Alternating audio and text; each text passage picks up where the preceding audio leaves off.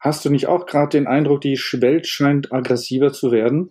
Oder stellst du die Frage, haben wir jetzt durch die Pandemie alle ein Trauma? Oder denkst du, dass alles gar nicht so schwerwiegend ist und wir ein wenig übertreiben? Oder bist du vielleicht auch der Meinung, die Pandemie hat ganz schön an unserer Psyche gezehrt? Wenn du jetzt innerlich mindestens einmal genickt hast, dann bist du hier genau richtig. Permanent Change. Hier erfährst du, wie du als Mensch im Unternehmen handlungsfähig bleibst und als Führungskraft die Zukunft mitgestalten kannst. Und hier sind deine Experten für Permanent Change, Thomas Lorenzen und Thomas Weers. Viel Spaß dabei!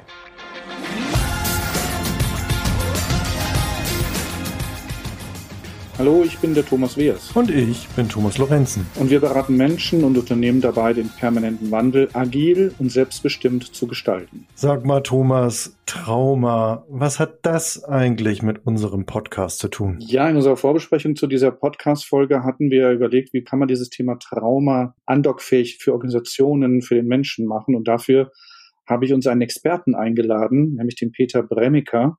Und äh, Peter Bremiker ist Experte für Trauma, zu, zum Thema Trauma. Und bevor ich mich jetzt hier noch weiter verhasple, gebe ich das einfach Wort einfach weiter an Peter. Peter, stell dich doch mal kurz vor und den, dem Zuhörer und der Zuhörerin bitte. Ja, mein Name ist Peter Bremiker.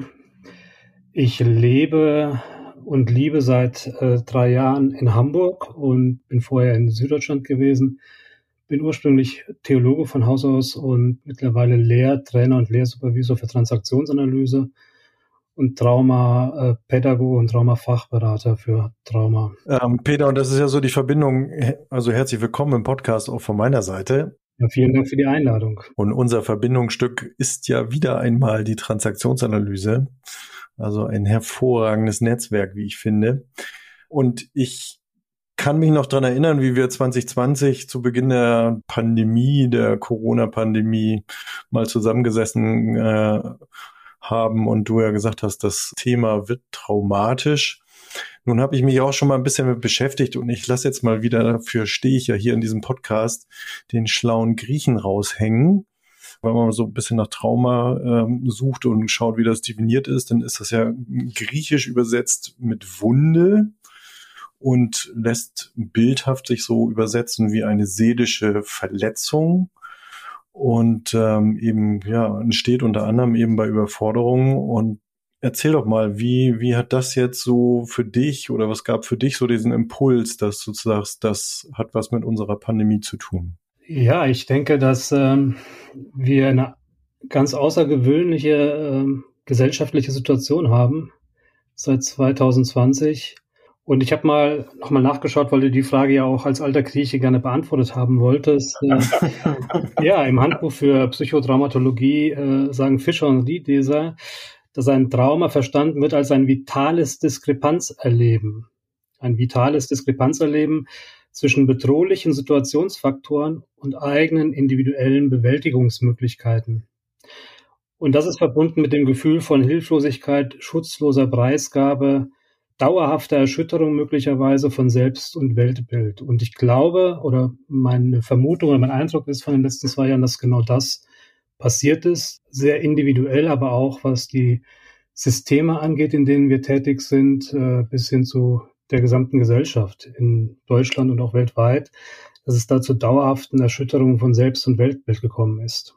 Peter, das macht mich jetzt gerade so ein bisschen, ich merke gerade, dass ich deinen Worten gerade schwer folgen kann. Wie wirkt sich das denn im Alltag aus, dass wir das, das, was du gerade beschrieben hast, in dieser, mit dieser Definition, woran merke ich denn, dass ich diese sogenannte Diskrepanz in mir spüre oder, oder was sind so die, die, die Ansatzpunkte, die mich damit vielleicht auch ein bisschen äh, zum Nachdenken anregen? Ähm, ich denke, dass ein Aspekt auf jeden Fall eine aus meiner Wahrnehmung permanente Überforderungssituation, in der wir uns befinden oder in der sich Einzelne oder auch Systeme befinden. Ob das jetzt mal ganz einfach runtergebrochen Familiensysteme sind, die zwei Jahre lang ganz unterschiedliche Schulformen handeln mussten, äh, Büro- und Officeformen handeln mussten, äh, ganz stark an ihre Grenzen persönlich gekommen sind, an vielen Stellen als Paare oder als Familien und eben auch das äh, nach oben gerichtet auch in Organisationen stattgefunden hat dahingehend, dass ich Coaching-Klienten habe, die im Produktmanagement arbeiten und vielleicht anderthalb Jahre lang ihr Team schon nicht mehr gesehen haben, nur digital und nicht äh, in der Realität. Das führt an der einen oder anderen Stelle oder kann zumindest zu Überforderung und vor allen Dingen zu Stress führen. Also ich hatte mir mal, als wir darüber diskutierten, mich im Nachgang auch mal so ein Stück weit eingelesen und war ganz beeindruckt davon. So eines, was ich äh, noch erinnere, war ja, dass Traumata entstehen, indem man eben in einer Situation dauerhaft gehalten wird und so bewegungsunfähig ist. Und da habe ich mir gedacht, ja, das hat schon ein bisschen was auch mit dem pandemischen Geschehen zu tun. Wir sind ja sehr, sehr eingeschränkt worden in unserer Bewegungsfreiheit. Siehst du das auch so? Das würde ich äh, auf jeden Fall teilen. Wir sind eingeschränkt worden in in der Art und Weise, wie wir unsere Autonomie gelebt haben. Ganz, ganz viele Gesetze und Regeln und auch ein Stück, ein Stück weit eine Digität ist in die Gesellschaft eingezogen. Ich würde auch sagen, dass es ähm, erst letzte Woche eine Familie begleitet, wo der Großvater im Sterben lag, 15 Tage, und sie konnten einfach nicht in die Klinik und zu ihm ins Zimmer und sich verabschieden. Das sind so individuelle Geschichten, die durchaus äh, Reinszenierungen und Traumata auslösen können und äh, immer wieder auch zu Überforderungen führen. Das wären so individuelle Beispiele. Also wenn ich dir so höre, habe ich auch gerade ein Beispiel oder eine Idee, weil ich begleite auch einen, einen Menschen im Ausland, der ist äh, Expert für ein deutsches Unternehmen und hat aufgrund der Corona-Situation in dem Land, in dem er sich aufhält, sehr starke Einschränkungen, Restriktionen. Erstens mal ist er einer der wenigen Deutschen in diesem Land, die sich dort aufhalten. Das heißt, da ist der Kulturunterschied schon sehr erheblich. Und zweitens kann er aufgrund der ganzen Corona-Thematiken der Aufwand nach Deutschland zum Heimflug oder Urlaub zu machen so immens, dass dieser Mensch sich überlegt hat, also keinen, keinen Heimflug zu machen, sich nicht nach Hause zu begeben, seine Familie zu sehen. Und das jetzt auch fast anderthalb Jahre. Also ich begleite ihn jetzt auch in dieser Zeit und es ist gerade so, dass er, dass er jetzt gerade sagt, dieses Jahr möchte ich nach Deutschland meine Familie besuchen, weil ich merke, ich brauche es, ich brauche diesen, diesen Kontakt und äh, versucht gerade mit den Restriktionen und den Auflagen der unternehmerischen Auflagen und auch den äh, gesetzlichen Auflagen vom einmal von Deutschland und einmal auch von seinem Arbeitsland, wo er sich gerade aufhält, zu arrangieren und einen Weg zu finden, dass er für sich drei Wochen mindestens in Deutschland sein kann, um, wie er sagt, wieder aufzutanken, Kontakt zu seiner Familie wieder zu nehmen.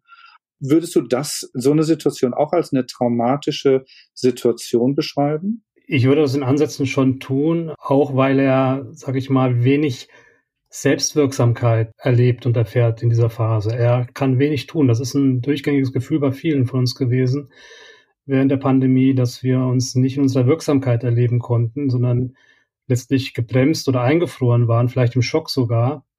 Und äh, auf jeden Fall würde ich sagen, dass äh, der Klient oder Kunde, mit dem du dort zusammenarbeitest, äh, pandemischem Stress ausgesetzt ist. Und Pandemischer Stress führt in der Regel auch zu traumatischen Erfahrungen und Traumata oder Reinszenierungen von Traumata.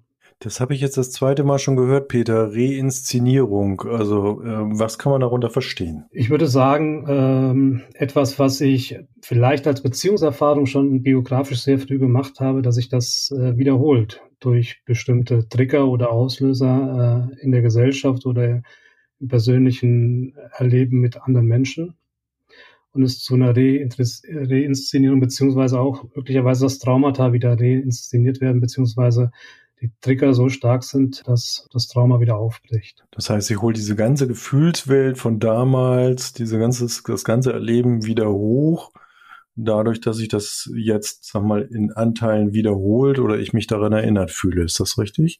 Das ist richtig. Und da würde ich auch unterscheiden, das begegnet nicht jedem, das wird nicht jedem so gehen. Wir haben, denke ich, sehen können, dass die Menschen sehr unterschiedlich mit den Herausforderungen umgegangen sind.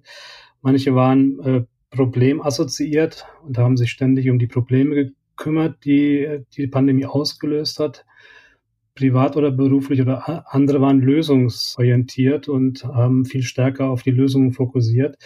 Und es gab halt auch viele nach wie vor glaube ich, äh, ich will mein altes Leben zurück. Das war so ein Standardsatz in der Pandemie von Anfang an. Ich will mein altes Leben zurück. Und ich glaube, also ich bin aber eigentlich überzeugt, dass dieses alte Leben so nicht mehr stattfinden wird, sondern dass wir neu denken müssen und neue Ideen entwickeln müssen und vor allen Dingen das, was da ist, integrieren.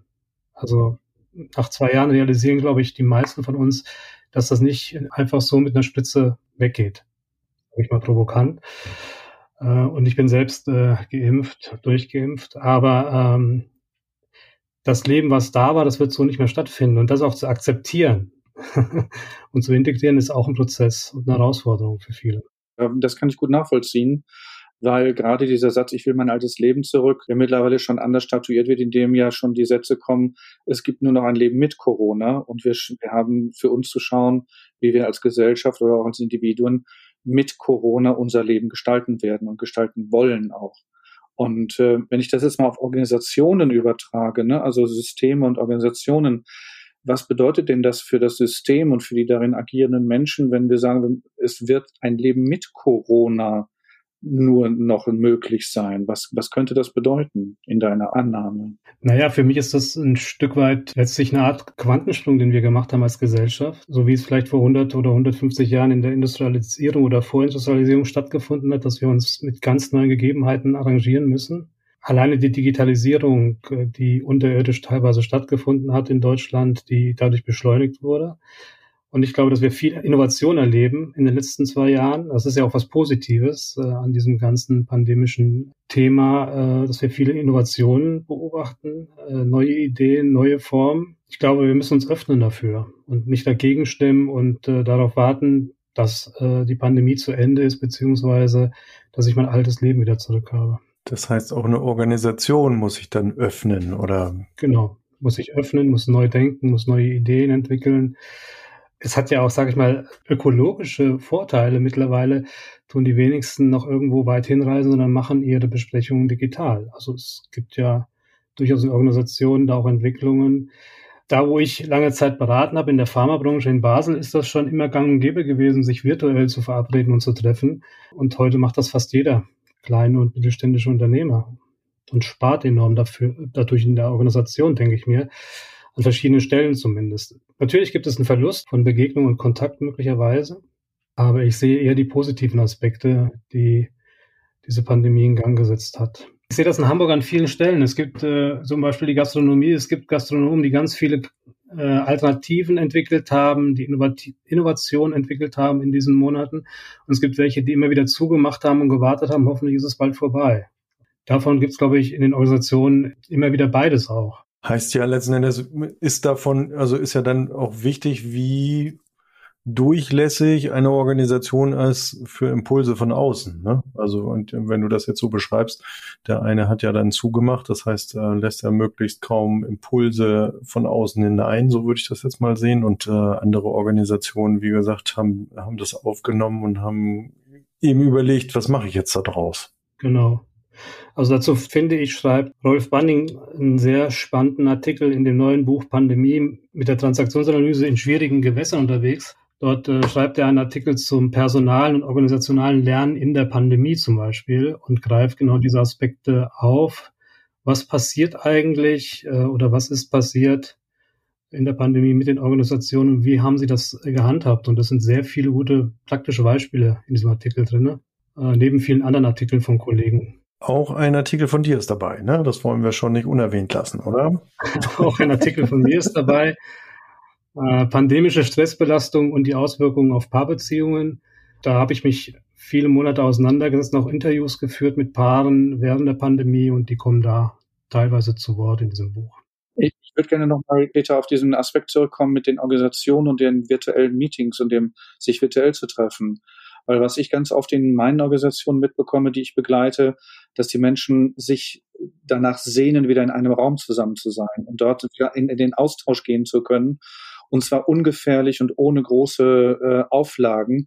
Und ich merke, dass es für einen Wunsch da ist von, von Menschen zu sagen, ich will nicht mehr virtuell, ich will nicht mehr vor dieser Kiste sitzen, sondern ich möchte in den Austausch mit anderen Menschen sein, einfach miteinander etwas entwickeln und weil, wie du ja auch vorhin schon gesagt hast, dieses Virtuelle nimmt uns ja auch viele Aspekte der Kommunikation. Ne? Also wir sind sehr, wir sind eindimensional mit dieser digitalen Krücke hier im, im Kontakt und gleichzeitig ist es ja kein wirklicher Kontakt, den wir miteinander haben, von Mensch zu Mensch, sondern da ist die Technik dazwischen.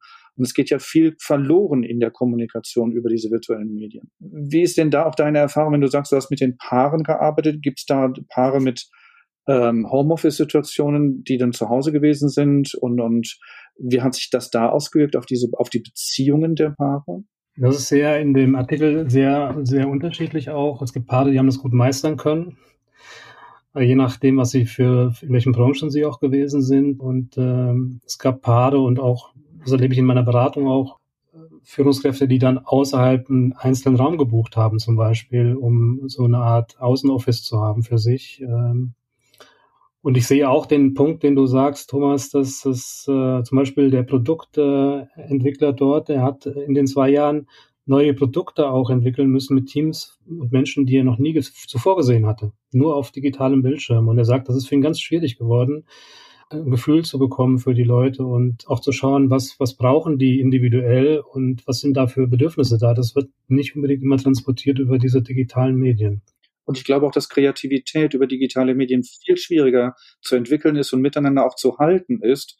Dieses, die, also gerade die Innovation und Kreativität, die zu neuen Produkten führen kann, wie schwierig das ist mit den virtuellen Medien, das aufrechtzuerhalten, diesen Spirit, den wir ja brauchen für Innovation und Kreativität, den wirklich mit diesen virtuellen Medien irgendwie zu transportieren, zu halten oder auch sozusagen in, in so einen Rückkopplungseffekt zu bekommen, dass die Leute davon sich gegenseitig befruchten. Das merke ich, das ist wirklich viel schwieriger, wenn ich jetzt vor der sogenannten Kiste sitze. Ja, die Dynamik, ich vermute, die Dynamik kommt in dem Maß, in dem man es eigentlich für ein gutes Ergebnis braucht, nicht zustande über die, dieses Tool. Ja. Also die Beziehungsdynamik ist wieder ein Anteil der Innovation und der Kreativität. Also die ist die Dynamik zwischen den Personen und die, das geht nur in einem Raum oder wenn ich halt, ich sag mal, organisch anwesend bin. Ich würde ganz gerne noch mal eine Ebene höher gehen mit euch beiden. Wie können wir das denn gesamtgesellschaftlich einordnen und betrachten? Ja, war so meine Frage. Ich finde, Wolfgang äh, Senf, der hat dazu einen spannenden Satz gesagt. Er sagt, diese Pandemie entzieht uns zu lange und zu viel unserer Kontrolle und Vorhersagbarkeit. Es droht ein anhaltender Verlust unserer natürlichen Selbstverständlichkeiten. Und ich glaube, dass das gesamtgesellschaftlich noch gar nicht absehbar ist für uns, äh, welche, welche äh, Langzeitfolgen auch diese Pandemie äh, hat in Bezug auf unsere Kinder, unsere Teenager oder auch auf uns als Erwachsene. Also ich erlebe viel psychische Erschöpfung in den letzten Monaten. Das wird unsere Gesellschaft belasten. Ich glaube auch, dass gerade die, die sowieso schon mehr Herausforderungen hatten, wie Alleinerziehende oder Geringverdiener, dass die noch stärker belastet worden sind durch die Pandemie. Und es gibt wie nur kurze Momente der Normalität, und dann wechseln wir wieder in so eine Phase, in der wir uns zusammenreißen. Und äh, diese Kombi ist, glaube ich, äh, etwas, wo, wo ich Respekt vor habe, auch in unserer Gesellschaft. Hinzu kommen dann auch solche Sachen wie, dass wir eine starke Polarisierung in der Gesellschaft haben, von der ich auch denke, dass sie aufgrund von äh, vielen, vielen Ängsten äh, ausgelöst ist und auch von äh, traumatischen Vorerfahrungen, die da einfach sind und die auf diese Art und Weise sich bahnbrechen an verschiedenen Stellen. Also du meinst die kurzen Phasen wie Frühling, entspannt sich das über den Sommer hin und dann gehen wir zum Herbst hin wieder in unser Schneckenhaus und müssen uns zusammenreißen, meinst du? Das ist ja eine Option. Also viele von uns hoffen gerade, es ist zu Ende nach dem Sommer und das haben wir vor einem Jahr schon mal gedacht. Ja, das stimmt, Peter. Und gleichzeitig habe ich auch im Kopf, dass, also es ist so meine Beobachtung, dass durch die Pandemie und diese soziale Distanz, die wir eingenommen haben oder erstes Jahr eher eine, eine physische Distanz, auch eine soziale Kälte entstanden und aufgebaut wurde. Also auch im Umgang miteinander, die, die Lunte ist kürzer. Ich habe den Eindruck, die Menschen sind wesentlich schneller abgegessen oder sie sind schneller, sie werden ungeduldiger. Es wird schneller reagiert, statt dass man empathisch miteinander Lösungsansätze überlegt oder angeht. Und du hattest äh, ja eingangs gehört, dass du auch Paare in diese Richtung begleitest. Ich habe jetzt gestern eine, ähm, eine Werbung gesehen und zwar stand da von einer Dating-App, wir wollen das Dating wieder freundlicher machen oder netter machen. Also bitte keine Fake-Profile mehr, sondern wir möchten wieder einen vertrauensvollen Umgang miteinander haben. Hast du eine Idee, was damit gemeint ist? Also ich habe ich hab mich gefragt, was bedeutet denn das, dass diese, dass diese diese Dating-App diese Art von Werbung schaltet und diese, also diese Art von Öffentlichkeit sucht. Grundsätzlich denke ich, dass das, äh, was du beschreibst, auch einfach Folgen von pandemischem Dauerstress sind, also von diesem pandemischen Stress sind, der permanenten Anspannung oder der Angst oder, oder, oder, also viele, viele Ängste dahinter. Und es gibt sicherlich auch einen Vertrauensverlust innerhalb unserer Gesellschaft an verschiedenen äh, Punkten äh, aufgrund der Prozesse, die stattgefunden haben, äh, durch die Politik gesteuert zum Teil.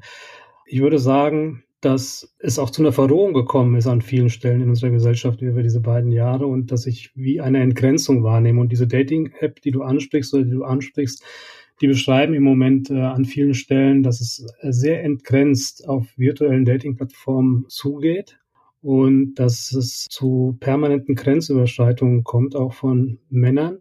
Und ich glaube, das ist halt eben nicht nur in, der, in den Dating-Apps der Fall, sondern das ist natürlich in den Familien und da, wo Kinder waren, auch häufig der Fall gewesen, dass äh, durch den pandemischen Stress die Folgen von körperlicher und seelischer Gewalt extrem zugenommen haben und das eben auch gerade virtuell. Also äh, da gibt es ja heute sehr moderne Begriffe, die dazu verwandt werden und äh, äh, wie man Menschen auch virtuell einfach fertig machen kann. Und das passiert eben auch auf diesen Dating-Apps im Moment.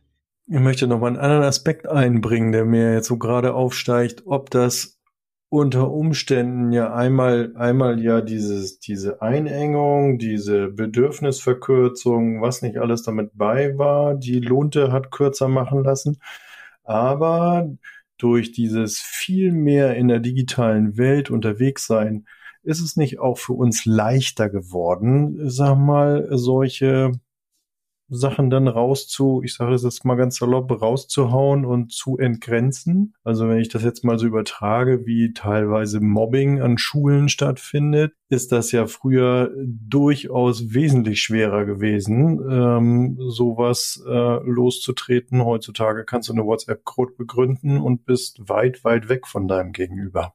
Das erlebe ich äh, genauso auch. Also, dass gerade die Social Medias das befeuert haben was du gerade beschreibst, Thomas. Ja. Also auf der anderen Seite eben eine tolle Innovation, aber sie macht es uns eben halt auch deutlich leichter, ja, auch, ich sag mal, diese, diese ja, negativen Auswirkungen zu leben, ne? oder? Ja, ich, ich würde sogar jetzt, ich habe letzte Woche darüber philosophiert, ob wir durch die, zum Beispiel die Art, wie wir mit WhatsApp umgehen und dass wir Sprachnachrichten drauf sprechen, im Grunde den direkten Kontakt mittlerweile vermeiden. Ich glaube, meine Kinder wissen gar nicht, dass das, was sie in der Hand halten, ein Telefon ist, mit dem man anruft. Also Seltenst telefonieren wir. Seltenst, ja, das stimmt. Ja, ja und erschrecken uns. Also ich meine, die, die Jugend erschreckt sich dann ja sogar äh, davor, ne? Weil genau. in den direkten Kontakt. Muss man sich entschuldigen, dass man angerufen hat. Kommt, so kommt es mir manchmal vor. In den direkten Kontakt gehst und eben halt auch sofort reagieren musst. Ja, das brauchst du über Sprachnachrichten und Textnachrichten nicht. Da kannst du dir dann noch ein bisschen Zeit Vielleicht lassen. Könnten wir eine Selbsthilfegruppe gründen ja, das führt eigentlich so ein bisschen, also zu, zu auch nochmal einen Blick auf deinen Beratungskontext. Das äh, würde mich auch nochmal interessieren, bevor wir dann nochmal auch dazu übergehen und sagen, okay, was kann man tun, wenn du in Beratung äh, bist? Mir würde mich jetzt mal so als Beraterkollege interessieren, wie siehst du das, wie findest du das heraus, dass unter Umständen jemand durch die Pandemie traumatisiert ist oder eben eine Reinszenierung stattfindet? Na, ich würde schon sagen, dass ich als erstes auch hinschaue, was beschreibt er aus seinem Bezugsrahmen oder seiner Landkarte heraus, was davon klingt für mich real und äh, was davon vielleicht eher surreal. Und diese Diskrepanzen, die ich da wahrnehme, oder auch die Emotionen, die er nicht wahrnimmt und die ich wahrnehme, ihm zurückspiegel erstmal. Und ich denke, das ist so ein erster Schritt in der Beratung vor allen Dingen auch. Das ist eine, eine Erfahrung aus meiner, aus meinen Weiterbildungen in diesem Kontext, auch präventiv zu arbeiten, also im Sinne von äh, erstmal zu erzählen und zu beschreiben. Nicht hinter jedem Führungskonflikt steckt auch ein Führungskonflikt, sondern steckt eventuell auch ein äh, Traumata. Das war die erste Erfahrung, die ich gemacht habe während der Pandemie mit einer Klientin, die eigentlich kam, weil sie überfordert war mit ihrer Führungsrolle in einer Schule und sie mir dann ihre biografischen äh, Eckdaten genannt hat und ich sie darauf hingewiesen habe, dass es eventuell auch an einer früheren Traumatisierung liegen kann, dass sie so reagiert und agiert. Und dann haben wir nicht mehr über Führungskompetenzen gesprochen, sondern über das erfahrene Traumata. Also ich, ich würde vor allen Dingen präventiv arbeiten und den Menschen deutlich machen, äh, dass das auch eine Möglichkeit ist, warum ich immer wieder in Schleifen und Wiederholungen gerate oder mich hilflos und einsam fühle. Gute Leitung, Peter, hier, weil ich würde gerne für unsere Hörerinnen und für unseren Hörer mal für die, an dich die Frage stellen, was kann ich denn tun und wie kann ich denn für mich gut sorgen, gerade in dieser pandemischen Stresssituation und äh, mich also auch zum Thema Trauma ähm, schützen oder unter, also Unterstützung suchen. Was hast du da für Empfehlungen? Ja, ich habe selbst die Erfahrung gemacht, dass für mich in dieser Zeit Rituale ganz, ganz wichtig waren äh, und auch Stimul Stimulierung letztlich. Ich, ich würde mich da auf die 3S berufen aus der Transaktionsanalyse. Ich denke, wir brauchen vor allen Dingen Struktur und äh, Stimulierung und Strokes. Und davon ist vieles verloren gegangen, weil wir immer wieder in Quarantäne waren oder eben äh, im Lockdown waren oder im Teil-Lockdown waren, äh, sind wir, haben wir wenig Stimulierung erlebt. Äh, das letzte Mal war ich auf einem Konzert, das war eine Woche vor dem ersten Lockdown in Berlin. Äh, und seitdem bin ich auf keinem Konzert mehr gewesen. Oder im Kino oder im Theater, was ja auch stimulierend und anregend wirken kann.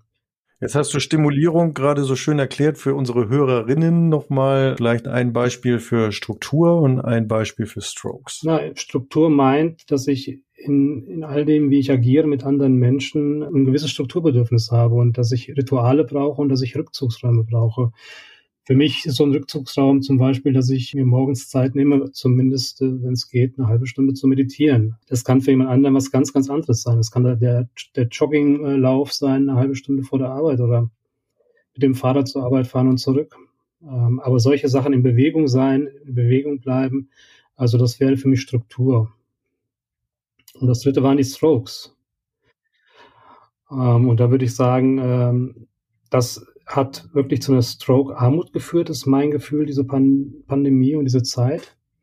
Und gleichzeitig mutig zu sein und immer wieder auch welche einzufordern. Also das finde ich wichtig zu sagen, wenn ich dann einen Mangel erlebe, wenn mein Cocktail nicht so gemixt ist, wie ich denke, dass es gut für mich ist, mein Stroke-Cocktail auch äh, Strokes einzufordern auf unterschiedlichen Wegen. Mhm. Was könnte das beispielsweise sein? Dass ich eine Kollegin äh, anspreche und äh, sie bitte, mir mal ein Feedback zu geben zu meiner Arbeit oder zu meiner Tätigkeit, zu meinem Führungsverhalten. Zum Beispiel. Oder die Partnerin einlade oder den Partner einlade, mal mir positive Rückmeldungen zu geben. Also es geht um positive Rückmeldungen. Ne? Es geht sozusagen um, um Rückmeldungen, was mache ich gut, wo bin ich wirklich sichtbar, womit bin ich sichtbar, sodass das Stroke in mir das Gefühl des ah, ich lebe, ich werde gesehen, ich werde wahrgenommen. Ich existiere, genau. Ich existiere, ich werde wahrgenommen. Mich gibt es noch. Genau. Ich wollte es eben nur noch mal, dass wir auch, ich sag mal, für unsere Hörerinnen äh, nochmal eben halt, die auch nicht so TA vorgebildet sind, eben auch damit gehen können, sagen, okay, was ist denn mit Strokes nochmal gemeint? Ne? Also Wahrnehmung, Anerkennung, gesehen werden, was es damit eben meint. Ja. Thomas? Ja. Wolle man einen Abschluss machen? mal rauslassen. Peter, wir kommen mal eben kurz zu einem kleinen Fazit, was ich mir jetzt so aus diesem Gespräch mitnehme. Also für mich ist so, wenn ich das, wenn ich dir zuhöre und jetzt auch nochmal so die zwei Jahre schon sehe der Pandemie, ist Trauma jetzt nicht nur etwas plötzlich, was passiert, zum Beispiel ein Unfall oder etwas wirklich ganz Unvorhergesehenes, sondern es kann auch etwas Langfristiges sein, etwas lang andauerndes sein. Dann, dass das pandemische Geschehen für uns viel komplexer ist und im Hinblick auf Trauma auch viel schwerer zu greifen ist, weil es ist so eine schleichende, wie du schon sagst, Isolation, so eine, es ist so ein Schleichen hinein in sich innerlich zu isolieren, sich zurückzuziehen, Kontakte einzuschlafen oder einschlafen zu lassen. Und ich glaube, wir kriegen das auch manchmal mit, wenn wir jetzt wieder versuchen, mit Menschen zusammenzukommen, dass wir dann sagen, huch, so viele Leute, äh, muss ich erstmal gerade wieder Ne? Also das wäre für mich auch so ein Hinweis. Dann, es gibt auf jeden Fall Angebote zur Unterstützung und auch Auflösung von Traumata. Dazu geben wir Verlinkungen in den Show Notes. Ich war, ich kenne zum Beispiel von einer Kundin, von einer Mandantin, die mir sagte, sie hat eine Traumatherapeutenseite im Web gefunden, wo sie sagte, Mensch, da waren tolle Adressen von Traumatherapeuten, die zum Beispiel mit EMDR und dergleichen gearbeitet haben. Und äh, da wäre zum Beispiel die Möglichkeit, sich äh, Unterstützung zu holen. Und nochmal so für jede Einzelne, also für jede Hörerin und jeden Hörer, sei, sei wachsam mit dir und mit deiner Umgebung und denk nicht in Schubladen, sondern bleib offen und auch bleib offen einfach im Kontakt auch mit der anderen Person, mit den anderen Personen. Weil das macht uns als Menschen aus und wenn wir uns abschotten, dann verkümmern wir innerlich, sozial als auch geistig und wäre schade drum. Ja, Peter, vielen, vielen Dank, dass du heute bei uns warst und unser Gast warst äh, und wir einen kleinen Ausflug in die in diese Welt von Traumata mit dir zusammen haben unternehmen können. Also ganz herzlichen Dank dafür, dass du dir die Zeit genommen hast und äh, ja, war total schön mit dir. Herzlichen Dank für die Zusammenfassung auf den Punkt. Danke. Prima. ich bedanke mich für die Einladung. Ich bin gerne bei euch und ich komme auch gerne irgendwann wieder in euer Studio. Ja. Sehr gerne, Peter. Sehr gerne. Okay, dann Thomas, machen wir noch den Ausblick. Ja, den Ausblick auf die nächste Folge, liebe Hörer und Hörerinnen. Ähm, nächste Folge ist ja dann schon unsere uh, Schnapszahl, die 33 wird das werden. Da wollen wir uns äh, dem Thema Nachhaltigkeit und Digitalisierung widmen. Seid gespannt. Tja, Thomas nach Berlin, herzliche Grüße, war schön. Peter, Hamburger Kollege. Also auch da nach Hamburg an die Elbe schöne Grüße. Und äh, ja, liebe Hörer, liebe Hörerinnen, bleibt gesund, kommt gut durch die Zeit und wir freuen uns, wenn ihr das nächste Mal wieder einschaltet. Und ich sage von Berlin aus Tschüss, Peter, vielen herzlichen Dank für das tolle Interview. Und Thomas, dir nach Hamburg auch eine gute Zeit noch und wir hören uns und ich sage leise Servus. Tschüss.